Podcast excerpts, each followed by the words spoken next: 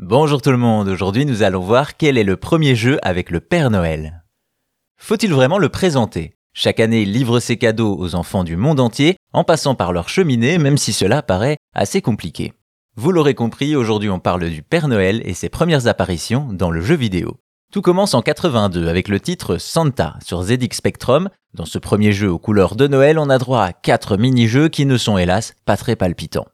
La suite, c'est Santa Special Delivery, sorti en 84 sur les supports de l'époque. Ici, il s'agit surtout d'un premier jeu de traîneau où l'on gère la récolte et la livraison de cadeaux, mais qui s'avère hélas très répétitif. Malheureusement, même constat pour The Official Father Christmas Game, sorti en 89. Ainsi, les premières incursions basiques et timides du Père Noël en pixels ne suscitent pas l'intérêt des joueurs. Toutefois, dans les années 90, le personnage connaît un regain d'intérêt dans les jeux vidéo. Ça commence avec Santa Christmas Caper, sorti en 92 sur Commodore Amiga et PC. On y contrôle enfin le Père Noël attaqué par ses lutins dans un jeu de plateforme sympathique dans le monde de Noël.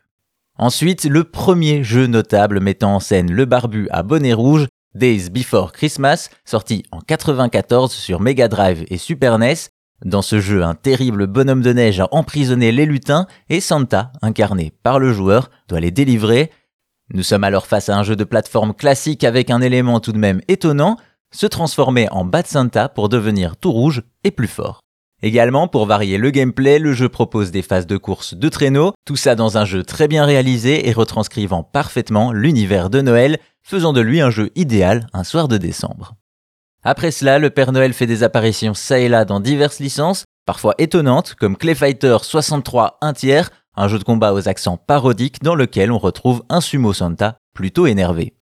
Malheureusement, le Père Noël n'est pas un succès commercial dans le gaming et sera mis de côté jusque dans les années 2000 et 2010. Dans ces années-là, des jeux tenteront de le mettre en scène, mais manqueront cruellement d'envergure. Ainsi, faute de titres qui ont marqué les joueurs, le Père Noël tant aimé des enfants n'est jamais devenu une icône dans le jeu vidéo. Espérons que ça soit parce qu'il est trop occupé à leur livraison.